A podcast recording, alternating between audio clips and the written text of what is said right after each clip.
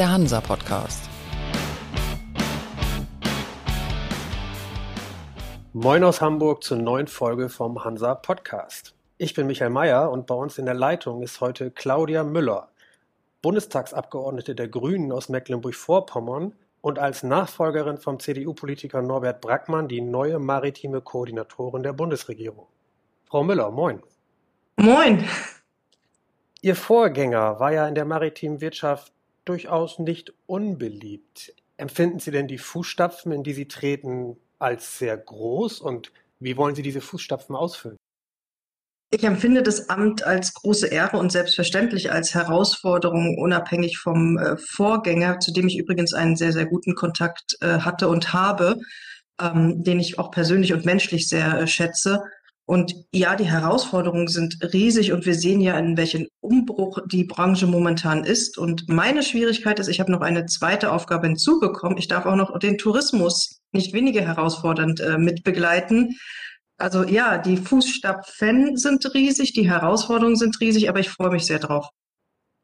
Wie waren denn die ersten Tage? Also zum Start war ja gleich mal der Hammer mit den MV-Werften, so will ich es mal nennen. Die Schiffbaugruppe ist in ihrer politischen Heimat ansässig. Spüren Sie da besonders große Erwartungen auch?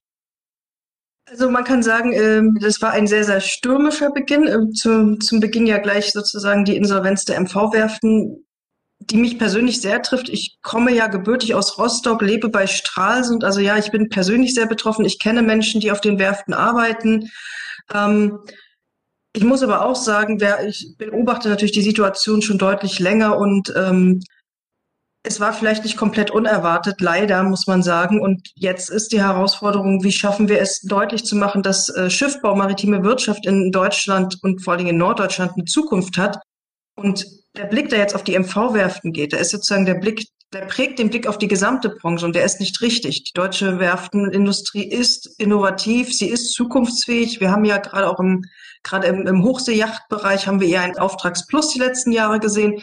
Also es ist nicht so schwarz, wie es gerne dargestellt wird und ich glaube sehr an die äh, Innovation und übrigens auch an die Standorte in Mecklenburg-Vorpommern und da gibt es auch gute Ansätze und Ideen, wie man dort ähm, Schiffbau, aber auch andere maritime Wirtschaft fortführen kann. Was wären das denn für Ansätze, wenn Sie die schon ansprechen? Ähm, sind verschiedene Sachen. Also mit am größten und ist das Thema äh, Offshore. Da hatten insbesondere Rostock und Wismar durchaus auch schon äh, Know-how in der Vergangenheit. Es gibt ganz konkrete Interessenten, die äh, sich in diesem Bereich auf den Standorten wieder ansiedeln wollen. Ähm, es geht ja im Offshore-Bereich nicht nur um die äh, Windräder und um die Konverterplattform, es geht natürlich auch um die ganze Frage der Logistik und Service drumherum. Also wir reden natürlich auch über die Kabelverlegung, wir reden über Wartungsschiffe. Also da ist sowohl ähm, im klassischen, also das, was wir als Offshore verstehen, aber vor allen Dingen auch im Servicebereich, auch im Schiffbau unglaublich viel Musik bin und unglaublich viel Bedarf. Das muss man auch dazu sagen, denn wir sind ja nicht die Einzigen, die ausbauen. Wir müssen nur im gesamten Nord- und Ostseebereich gucken. Alle wollen ausbauen. Das heißt, das ist ein unglaublich boomender Markt. Aber, und davor möchte ich warnen, es darf auch nicht der einzige sein, auf den wir uns dann konzentrieren. Das sollte die Lehre aus der Vergangenheit sein. Äh, sich auf einzelne Standbeine allein zu verlassen, wird nicht helfen. Wir haben einfach immer wieder Zyklen. Das heißt, wir brauchen ein deutlich diverseres Portfolio im, im Schiffbaubereich. Wie auch immer es ausgeht bei den MV-Werften, wenn Sie jetzt sagen, okay, die Lehre sollte sein, dass man das Portfolio nicht allzu sehr fokussiert, das ist sozusagen die Lehre für die Branche. Aber welche Lehre sollte Ihrer Ansicht nach seitens der Politik aus dieser Geschichte gezogen werden? Auch da, dass wir uns die Zukunftsfähigkeit von einzelnen, nicht Branchen, sondern Unternehmen und ihren Konzepten genauer angucken und vielleicht auch frühzeitiger bei bestimmten Sachen ähm, härter in die Verhandlungen gehen. Ähm, denn man muss ja deutlich sagen, es ist ja auch jetzt durch die Medien gegangen, dass bekannt war, dass Genting auch vorher schon geplant hat, äh, im Prinzip die Werften mittelfristig stillzulegen. Und da deutlich zu machen, wir brauchen ein Zukunftskonzept, wir brauchen eine Idee, was wir danach machen und frühzeitig mit anderen Interessenten, die es übrigens auch schon vorher gab, äh, ins Gespräch zu kommen und das nicht sozusagen nur das Geld zu geben, ohne an das an entsprechende Bedingungen zu knüpfen, das muss die Lehre sein. Ich glaube, das ist sie auch und ähm, das betrifft ja nicht nur die Bundesregierung, das betrifft in diesem Falle vor allen Dingen auch die Landesregierung Mecklenburg-Vorpommern. Und da gibt es jetzt einen Prozess, dass man das anders macht als in der Vergangenheit. Und das ist gut so. Es ist bedauerlich, dass es immer dann sozusagen diese Krisensituation braucht, um zu dieser Erkenntnis zu kommen. Ähm, es wäre schön, wenn wir es auch unabhängig von Krisen hätten und äh, da deutlich langfristiger planen würden. Stoßen Sie denn bei der Landesregierung in Mecklenburg-Vorpommern mit solchen Aussagen auf Zustimmung oder auf, auf eine gewisse Offenheit oder wird das da eher anders gesehen? Inzwischen ja. Also die, die neue Landesregierung und damit auch, das erlebe ich im, gerade beim neuen Wirtschaftsminister, ist da deutlich realistischer und ähm, wir sind da sehr auf einer Linie, was da sozusagen passieren muss, wie wir es aufstellen müssen. Es gibt diese Gespräche, die sehr, sehr regelmäßig, sehr strukturiert stattfinden, wo es natürlich jetzt erstmal zentral um die Frage der MV-Werften geht. Aber uns ist allen bewusst, und ich glaube, das trifft auch auf die anderen Nordlandesregierungen zu, die Grundsatzfrage, wie Werftenpolitik und damit Industriepolitik aussehen muss, äh, muss deutlich strukturierter passieren. Also laufen lassen bis, bis zu einer Krise, das können wir uns schlicht und ergreifend nicht leisten. Und unser unser Vorteil bis jetzt immer im Markt war, wir sind Innovationstreiber, wir, wir, sind immer die Ersten, die sozusagen neue Technologien auch in die, Markt, in die Märkte hineinbringen. Also wenn ich gerade im Schiffbaubereich an die Antriebstechnologien denke, da sind wir mit immer Vorreiter und das ist unsere Stärke. Und in diesem Falle heißt das wirklich Stärken, stärken und dann auch in andere Bereiche ausstrahlen. Nun gibt es Leute, die sagen, diese Stärken sind da, ja, und die Branche hat sich in den vergangenen Jahren und Jahrzehnten immer wieder gewandelt. Dennoch könnte es jetzt ein Zeitpunkt sein, an dem die Kapazität im deutschen Schiffbau einfach zu groß ist, als dass die neuen Märkte diese Kapazitäten ausfüllen könnten. Wie sehen Sie das? Denken Sie, dass die deutsche Werftenlandschaft, so wie sie ist, eine gute Chance hat, auch zu bleiben? Branchen sind ja grundsätzlich im Wandel. Ähm, ich sehe aber momentan keine Reduktion, denn wir erleben, wie gesagt, mit dem Offshore, aber auch in anderen Bereichen eher eine Zunahme. Also es werden in bestimmten Bereichen wieder händeringend Bauplätze gesucht. Ähm, das ist die Situation, die wir vorher im Kreuzfahrtmarkt hatten.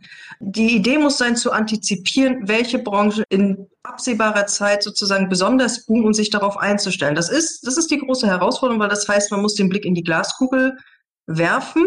Man muss, ich sag mal, etwas natürlich äh, verifizieren aber man muss sozusagen vor der Entwicklung sein. Und das ist die Schwierigkeit. Ähm, und das ist vielleicht etwas, wo wir in Zukunft deutlich besser werden müssen und können. Wir haben auch erlebt, ähm, dieses Setzen auf, okay, günstig und auch qualitativ okay wird es in Südostasien gebaut, wird langfristig, auch wenn das weiterhin möglich ist, uns nicht weiterbringen. Und zwar nicht, weil ähm, wir sagen, wir müssen unseren Schiffbau stärken, sondern weil es eine Frage von Resilienz ist. Wir reden über die Frage von Sicherung von ähm, Lieferketten. Und wir sehen, was es bedeutet, sich von einzelnen Reedereien und dann damit von Schiffen und Containern abhängig zu machen. Denn wer sozusagen die Schiffe und die Container beherrscht, der beherrscht die Handelsrouten und der entscheidet auch im Zweifelsfall, wohin seltene Handelsgüter, wohin äh, Rohstoffe als erstes geliefert werden. Und wie anfällig unsere Lieferketten deswegen sind. Das erleben wir momentan. Hier ist jetzt nicht, weil es zu wenig Schiffe gibt, sondern hier haben wir eher das Problem mit den Häfen. Aber die Lehre daraus muss sein, wir müssen zumindest die Möglichkeit haben, einen Teil auch sozusagen in Eigenregie, und damit meine ich nicht die Bundesregierung, sondern ich meine die deutsche Wirtschaft abdecken zu können, um im Zweifelsfall Ausweichmöglichkeiten zu haben. Denn die haben in der Vergangenheit abgenommen und das ist eine Entwicklung, die uns langfristig schaden wird. Nun ist es aber ja unbestritten so, dass Werften in Asien einfach deutlich günstiger sind wenn Sie jetzt sagen, dass wir langfristiger denken müssen, damit wir eine gewisse Resilienz haben, dann würde das aber ja im Umkehrschluss oder in der Konsequenz bedeuten, dass die Politik auch etwas tun muss, damit dieser Preisunterschied ausgeglichen wird. Sprich, ganz platt ausgedrückt, mehr Geld zur Verfügung stellen. Wie sehen Sie das? Nicht unbedingt mehr Geld zur Verfügung stellen, sondern den Wettbewerbsnachteil ausgleichen. Also da gibt es ja unterschiedliche Varianten. Wir reden ja natürlich über das Thema klimaneutrale Schifffahrt und das heißt, auch die Schiffe sollten möglichst klimaneutral gebaut werden. Ähm, und wir haben jetzt einfach die Situation mit dem ähm, CO2-Zertifikatehandel, dass es nur innerhalb Europas ist. Schifffahrt ist international. Hier brauchen wir also eine Möglichkeit, sozusagen den Markteintritt von Produkten, insbesondere die das sozusagen, die bis jetzt dem nicht unterworfen waren, auszugleichen. Also die berühmte Carbon Adjustment Tax oder wie man auch immer es nennen möchte. Und das zweite sind die sogenannten Carbon Contracts for Difference, die im Prinzip genau diesen Unterschied zwischen dem, was würde ich zahlen, wenn ich, ich sage mal, in ein konventionelles Produkt investiere und dem, was ich zahle, wenn ich in ein äh, CO2-neutrales Projekt ähm, investiere, dass dieser Unterschied ausgeglichen wird. Also ja, das wäre dann Geld Zum Anfang vor allen Dingen, um diesen Anreiz zu setzen, dass wir einen Hochlauf in dieser Wirtschaft haben. Langfristig steht das Klimaschutzziel, und das steht ja weltweit, zum Pariser Klimaschutzabkommen haben, das ist ratifiziert, das ist gültig. Das heißt, wir sind ja nicht die Einzigen, die es schaffen müssen, klimaneutral zu werden, sondern das gilt weltweit. Und das ist eben die Chance zu sagen, okay, wir wollen hier die Ersten sein, die die Standards setzen, etablieren, möglicherweise damit auch ähm, Effekte schaffen, dass wir dann mittelfristig in unseren Produktionskosten runterkommen, um sozusagen einen Wettbewerbsvorteil zu haben. Denn alle anderen werden es mittelfristig auch tun müssen. Und da ist es wichtig, dass wir sozusagen die Ersten sind, die Standards setzen und damit den Markt schaffen und damit den Markt, ich sage mal, auch für uns schaffen. Aber kurzfristig würde es bedeuten, die Branche erstmal weiter so aufzustellen, letztlich auch finanziell aufzustellen, damit sie da überhaupt hinkommt. Das heißt, diese sozusagen den aktuellen Nachteil entsprechend auszugleichen mit Unterstützung. Hier immer natürlich mit Blick auf auch den europäischen Rahmen, auch auf die europäischen Unterstützungsmöglichkeiten, wissend, dass wir auch innerhalb Europas da durchaus Unterschiede in der Werftenpolitik sehen. Sie sprechen die Klimaneutralität an. Das betrifft natürlich jetzt nicht nur die Gruppe MV-Werften, das betrifft auch andere Werften, das betrifft aber auch Räder und Häfen und die ganze Hafenwirtschaft. Wie liefen denn Ihre ersten Gespräche mit diesen Branchen, seitdem Sie im Amt sind? Gut, ich äh, spreche ja mit diesen Branchen auch schon äh, die letzten Jahre, seitdem ich im Bundestag bin. Ich betreue das Thema ja schon länger. Die Erkenntnis, dass, also wir diskutieren nicht mehr ob, über das Ob, sondern nur noch über das Wann und Wie. Ähm, das ist schon ein Schritt nach vorne. Also, dass wir klimaneutral werden, daran äh, zweifelt niemand. Die Räder haben sich auch klar bekannt, dass sie das erreichen wollen. Der Internationale Räderverband hat ja selber als Ziel auch die Klimaneutralität bis 2050, also nicht nur die 50-prozentige Reduktion, sondern 100 Prozent rausgegeben. Also denen ist sehr bewusst, dass sie was machen wollen. Sie sind auch bereit, aber natürlich, ähm, und das ist so, braucht es dann die Unterstützung, weil wir reden ja nicht nur über Schiffenneubauten, wir reden dann vor allen Dingen auch bei der Flotte über Umrüstungen, Thema Flottenerneuerungsprogramm, aber auch äh, Retrofit. Im Binnenschifffahrtsbereich machen wir das ja bereits. Da gab es jetzt in der letzten Legislatur ein entsprechendes Förderprogramm, hat ziemlich lange gedauert, weil es notifiziert werden musste, dass genau diese Unterstützung auch für die bestehenden Schiffe gibt. Ähm, und bei den Häfen ist das Gleiche, das Thema Landstrom zum Beispiel verbindlich zu machen. Das ist jetzt vor allen Dingen auch für die Luftreinheit äh, wichtig. Ähm, aber auch hier vor allen Dingen Infrastrukturen zu schaffen, um dass die entsprechenden E-Fuels dann auch betankt werden können. Das ist momentan ein Problem. Ähm, da gibt es Regelungslücken, um es mal vorsichtig auszudrücken, ist aber nicht allein Bundesrecht, ist vor allen Dingen Landes-, aber zum Teil sogar Kommunalrecht, ist in den Häfen auch unterschiedlich und unterschiedlich schwierig. Also wir reden über Methanol, was ein bisschen einfacher wird, und Ammoniak. Und das ist dann auch Aufgabe, das ist Aufgabe von Politik, anstatt vor allem die rechtlichen Rahmen so zu schaffen, dass das überhaupt gebaut werden kann. Weil wir können über die, wir können Schiffe bauen, aber wenn wir sozusagen äh, die landseitige Infrastruktur nicht haben, dann nützt uns das herzlich wenig. Aber gerade bei der landseitigen Infrastruktur kommt ja nun doch wieder die Frage nach LNG auf den Tisch. Eigentlich ist das ja eine Übergangslösung und gerade auch Ihre Partei ist nicht unbedingt ein großer Fan davon. Nun muss aber der Bundeswirtschaftsminister doch wieder LNG auf die Agenda hieven, nicht zuletzt durch die EU-Entwicklung. Und das Thema Wasserstoff droht wieder ein bisschen in den Hintergrund zu rücken. Was sagen Sie denn nun denen, die sich mit der Infrastruktur beschäftigen oder die die Infrastruktur brauchen, wenn sie fragen, okay, LNG oder Wasserstoff, was sollen wir denn nun machen? Ähm, LNG-Infrastruktur Infrastruktur so, dass sie H2-ready ist. Also dass man im Zweifelsfall auch andere Bereiche machen kann. Das ist technisch möglich. Da gibt es, äh, je nachdem wie die Netze sind, ähm, sind es größere oder kleinere Umbaumöglichkeiten und Maßnahmen. Wir brauchen auf jeden Fall, denn Wasserstoff wird seltenst in Reinform, weil man es einfach ne, aufgrund des Drucks und der Temperaturen, die ich für den Transport brauche, um es in Flüssigform zu haben, wird es in Derivaten oder sind, bin ich vor allen Dingen bei Methanol und eben Ammoniak, weil die am leichtesten, vor allen Dingen Ammoniak ist schlicht und ergreifend vom Transport her am einfachsten, weil es ist eben im flüssigen Aggregatzustand bei Normaltemperaturen. Ähm, und dafür werden wir immer eine Infrastruktur brauchen, die der der Gasbetankung beziehungsweise der Flüssiggasbetankung ähnlich ist. Und sozusagen die Anlagen so zu schaffen, dass ich dann auch die anderen ähm, Stoffe dort nutzen kann.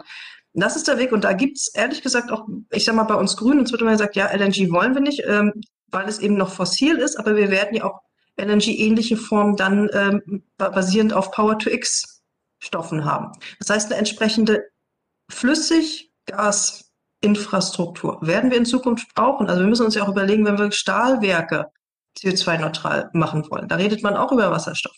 Da brauchen wir auch Strukturen, wie der Wasserstoff denn dorthin kommen kann. Also werden wir entweder Pipelines oder entsprechende Tankschiffe werden wir weiterhin brauchen. Also wir werden nicht alles voll elektrisch machen können. Elektrizität, ja, grüner Strom als Basis, aber wir werden dann andere Energieträger äh, mit im System haben müssen. Nicht nur für die Schifffahrt. Das heißt, Häfen, Schiffbauer und Schifffahrtstreibende ja. brauchen sich jetzt keine Sorgen zu machen, dass wenn sie jetzt auf das Thema LNG setzen, in ein paar Jahren auf den Trockenen sitzen. Davon gehe ich nicht aus, weil, wie gesagt, die E-Fuels, die Umstellung, also zumindest ist das, was mir immer technisch berichtet wurde, ist da nicht so kompliziert. Wichtig ist, dass wir jetzt loslegen und eben nicht darauf warten, bis die Technik endgültig ausgereift ist. Ähm, es wird auch immer wieder Trial and Error geben. Ähm, und auch das müssen wir sehen, dass sozusagen diejenigen, die möglicherweise ins Risiko gehen, nicht nachher, ich sag mal, die Gelackmeierten sind, ähm, sondern dieses Risiko auch entsprechend gesellschaftlich aufteilen. Und da sehe ich zum Beispiel auch den Bund in Verantwortung. Der Bund hat Flotten. Und da rede ich jetzt nicht über die militärische Marine, sondern ich rede wirklich über, die, über den zivilen Bereich. Ähm, auch hier zu sagen, wie können wir hier vorangehen? Das hat Norbert Brackmann ja mit auch vorangetrieben an dieser Stelle. Das ist auch etwas, wo ich äh, weitermachen werde. Wenn Sie mit der Branche sprechen, egal ob es nun Räder, Häfen, Werften oder Zulieferer sind, an welcher Stelle werden Sie auch mal Nein sagen müssen, wenn bestimmte Forderungen an Sie herangetreten werden? Was ist mit Ihnen nicht zu machen? Die Frage ist vor allen Dingen, was ist rechtlich nicht zu machen? Also die Forderung nach einer kompletten Abschottung des deutschen Marktes, die wird es nicht geben. Also da bin ich sehr klar. Ich bin überzeugte Europäerin. Mir ist klar, dass wir nicht immer einen fairen Wettbewerb haben. Da brauchen wir Ausgleichsmechanismen. Aber es wird keinen nationalen Binnenmarkt mehr geben. Und an welcher Stelle würden Sie ein Nein aus der Branche selbst nicht akzeptieren, falls so etwas kommen sollte? Ich glaube, über den wichtigsten Punkt sind wir hinweg, nämlich die Frage, werden wir sozusagen hin zur Klimaneutralität gehen, weil da höre ich einfach kein Nein mehr. Das wäre ein Punkt, wo ich ganz klar sagen würde, das Pariser Klimaschutzabkommen gilt und auch die Schifffahrt wird den Beitrag leisten und wird klimaneutral werden. Und auf dem Weg bewegen wir uns und wir werden nichts unterstützen, was dem entgegengeht. Sie sprachen die europäische Ebene gerade an. Ihr Vorgänger hatte auch mal gesagt, dass er sich durchaus vorstellen könnte, so etwas wie einen maritimen Koordinator auf EU-Ebene einzuführen. Wie sehen Sie das? Würden Sie das befürworten? Ich finde die Idee wirklich gut, ähm, weil es, wir müssen ja sehen, also wir gucken natürlich immer auf Deutschland, wir gucken auf den Wettbewerb mit Italien und Frankreich äh, insbesondere, aber der eigentliche Wettbewerb der liegt ja nicht innerhalb Europas, sondern der liegt außerhalb. Und in dem Moment, wo wir uns immer im europäischen Klein-Klein bewegen, verlieren wir insgesamt Wettbewerbsfähigkeit gegenüber äh, insbesondere den südostasiatischen äh, Konkurrenten. Ähm, deswegen würde ich das befürworten, weiß aber natürlich, dass die Interessen auf europäischer Ebene wie auch in anderen Feldern durchaus sehr, sehr unterschiedlich sind. Das heißt, hier eine gute Koordination so hinzubekommen, wie wir uns das vorstellen als Deutsche, das ist dann die Herausforderung. Das muss man mal dazu sagen. Europäische Koordination heißt nicht eins zu eins die deutsche Lösung, sondern es kann eben auch etwas ganz anderes bedeuten. Ähm, dessen muss man sich bewusst sein. Das würde dann ja auch bedeuten, sich beispielsweise mit Vertretern aus Italien oder Frankreich zusammenzusetzen, die beide eine sehr starke Schiffbaupolitik haben, zum Teil mit staatlich kontrollierten Schiffbauunternehmen. Haben Sie da keine Sorge, dass die deutsche Branche unter die Räder kommt? Das sind genau diese Punkte, die man dann beachten muss, wenn man über die europäische Ebene spricht. Ähm, und das ist momentan die Schwierigkeit sozusagen mit dem Wettbewerb, dass äh, es in diesen Ländern eine deutlich andere Bedeutung hat. Das muss man leider sagen als in Deutschland. Wobei, wenn wir uns die, wirklich die Bedeutung der maritimen Branche, wie gesagt, für den gesamten Exportstandort Deutschland angucken, dann müssen wir im politischen Raum deutlich mehr hingucken. Das sage ich jetzt als Norddeutsche, die das natürlich sieht, und da bin ich mir mit meinen norddeutschen Kollegen, äh, ich würde sagen, parteiübergreifend auch sehr einig. Das aber bei den Kolleginnen und Kollegen aus den südlichen Bundesländern ähm, deutlich zu machen. Das ist, äh, das fällt uns schwer aufgrund allein, oder es liegt anscheinend schon deswegen, weil wir deutlich weniger sind. Ähm, ich sage mal so, es schadet jetzt nicht, dass wir einen Wirtschaftsminister haben, der auch aus dem Norden kommt, der durchaus diesen Blick hat. Ähm, das unterscheidet ihn dann vom Vorgänger und damit auch nochmal ein anderes Interesse an dieser Branche. Das heißt, wir haben vielleicht sogar, wie es immer so schön dann im, in der Wirtschaftssprache heißt, ein Window of Opportunity hier, ähm, da bestimmte Flöcke auch einzuhauen. Hat denn Ihr Amt dafür Ihrer Ansicht nach ausreichend Kompetenzen oder hätten Sie gerne mehr? Es ist eine sehr gute Frage. Ähm, mir wäre vor allen Dingen wichtig, dass äh, ressortübergreifend anerkannt wird, dass das die Rolle ist. Weil ich bin die nicht die maritime Koordinatorin des Wirtschaftsministeriums, sondern die maritime Koordinatorin der Bundesregierung und soll ressortübergreifend arbeiten. Und äh, natürlich Hauptansprechpartner ist da das äh, Verkehrsministerium. Ähm, aber wir müssen natürlich auch mit dem Verteidigungsministerium, gerade wenn es um das Thema Beschaffung und Marine geht, aber natürlich auch mit Landwirtschaft zum Beispiel, die äh, mit der Fischereiaufsicht zu tun haben, Umweltministerium, äh, wo es in der Vergangenheit durchaus auch immer wieder Konflikte gab, um die verschiedenen Interessen, die alle berechtigt sind, äh, zusammen zu bündeln, zu koordinieren und dann dafür, und auch für einen Ausgleich zu sorgen. Würde ich mir dafür mehr Ressourcen wünschen? Immer. Würde ja dann auch das ist direkt, ja kein Wunsch dir was. das spielt dann ja direkt in ein weiteres Ressort rein, das Sie jetzt nicht genannt haben, nämlich das Finanzressort. Das muss ja auch mitspielen. Richtig, äh, richtig. Äh, das, das ist das, was im Zweifelsfall den Daumen senkt oder eben hebt. Äh, besonders wichtig. Und ja, also wie gesagt, mehr Ressourcen gerne, aber immer Ressourcen so, dass sie dann auch zielgerichtet sind. Das Finanzressort ist in der Hand der FDP, das wissen wir alle. Verkehr auch. Die FDP betont ja immer wieder den Fokus auf Digitalisierung, aber auch auf Start-ups. Wir wissen nun, dass es auch in der Maritimbranche sehr viele Start-ups gibt, die sich mit den verschiedensten Elementen beschäftigen. Was halten Sie davon, diese Startups noch stärker zu fördern, also diese maritimen Startups, dass Sie das so ein bisschen unter Ihre Fittiche nehmen und das Ganze ein bisschen mehr integrieren, weil die Ideen sind da? Also wir haben natürlich das äh, maritime Forschungsprogramm, was ja speziell in diese Branche hineingeht. Ähm, ich will auch dazu sagen, natürlich auch alle anderen Forschung- und Innovationsprogramme stehen der maritimen Branche offen. Wahrscheinlich müssen wir das noch viel intensiver spielen, um deutlich zu machen, wir gehen nicht nur auf das eine, sondern wir machen, oder die Branche macht Forschung und Entwicklung, die weit über das sehr enge äh, Verständnis von maritimer Wirtschaft und häufig ist das wirklich nur der, das Verständnis Schiffbau und Schifffahrt dass es weit darüber hinausgeht. Also ich kenne da wirklich auch sehr innovative ähm, Unternehmen, die gerade im Bereich KI, Robotik ähm, unterwegs sind, was unglaublich spannend ist und natürlich auch in anderen Bereichen dann Anwendungen finden wird. Ähm, ja, ich glaube, da einfach mehr Sichtbarkeit herzustellen, das wird auch mit meiner Aufgabe sein, um deutlich zu machen, wie viel Innovationspotenzial hier ist und auch, wie viel wir uns vergeben, wenn wir das nicht fördern. Es ist eine Idee, da irgendwie mit Rädern oder Schiffbauern sich an einen Tisch zu setzen und zu sagen, natürlich, wir als Bundesregierung unterstützen euch, wie wir können, aber ihr könnt auch im eigenen Lande schauen, hier gibt es innovative Unternehmen, hier gibt es viele Start-ups, die zwar sehr klein sind, aber an vielen Stellschrauben drehen. Wenn ihr unsere Unterstützung wollt, müsst ihr euch auch ein bisschen hier im Lande umschauen? Die Ideen gibt es, vor allen Dingen zu sagen, wie können wir Wertschöpfung vor Ort halten und damit auch Forschung und Innovation. Ähm, es gibt ja schon solche Clusterverbünde, also ich Richtung Rostock oder auch Kiel gucke, wo man Forschung, Entwicklung, aber auch Startups, aber zum Teil auch etablierte Unternehmen zusammenbringt, um zu gucken, wie man da ähm, Synergien schaffen kann. Ähm, das äh, gibt es ja auch im, im nicht-maritimen Bereich mit entsprechenden Verbünden. Ich glaube, das kann man noch äh, stärker fördern und äh, auch einfordern. Und die Idee sozusagen, das mal an einem runden Tisch zu besprechen, ist eine sehr interessante, eine gute. Ähm, wir machen viele Runden natürlich mit den Branchen, aber hier vielleicht nochmal diesen Fokus auf Startups zu setzen, haben wir, muss ich ehrlich sagen, glaube ich, im Maritimbereich bis jetzt noch nicht so stark gemacht. Ist eine spannende Sache und ist, glaube ich, auch etwas, was auf jeden Fall mit Blick auf diese Koalition ähm, immer viel Zustimmung finden würde. Denn wenn wir über Fortschritt reden, müssen wir über Forschung, Forschung und Innovation sprechen. Das ist ein gutes Signal an die Startup-Branche.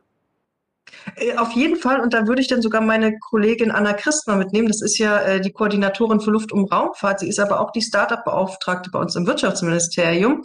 Ähm, das heißt, wir haben hier sogar nochmal eine zusätzliche Ansprechpartnerin, also gleich, gleich zwei für die äh, maritimen Startups sozusagen.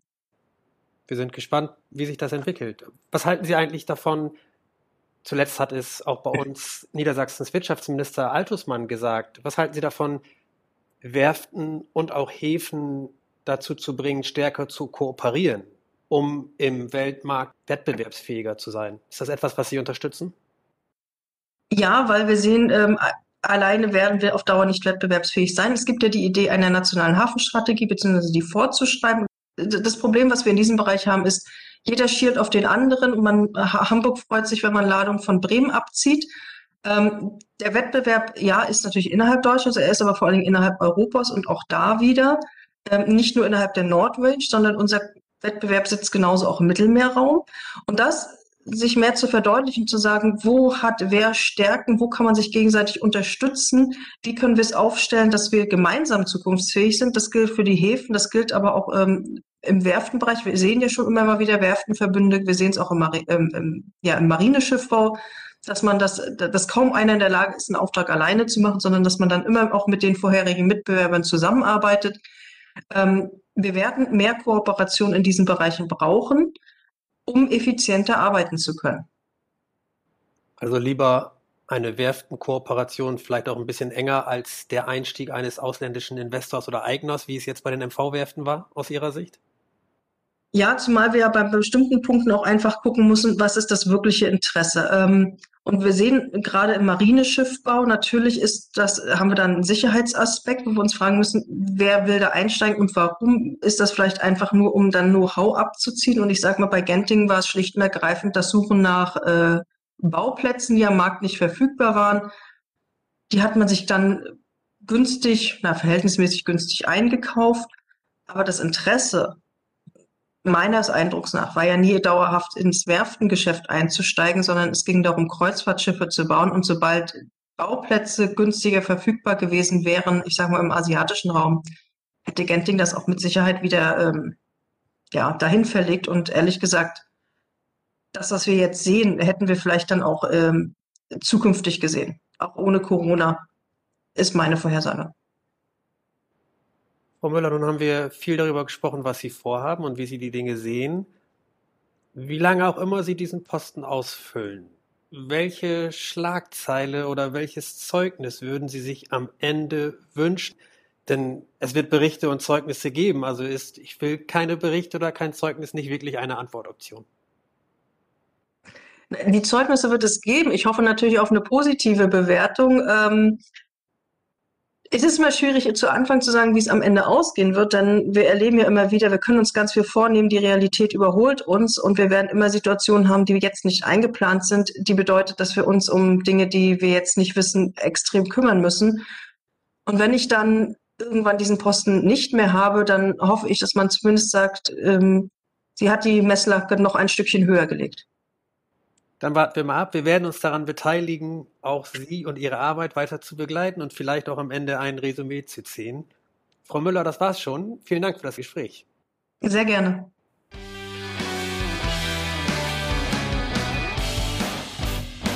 Das war für Sie der Hansa Podcast. Jetzt abonnieren und keine Folge verpassen. Alle News und Hintergründe aus der maritimen Welt aktuell auf hansa-online.de und monatlich im Hansa-Magazin.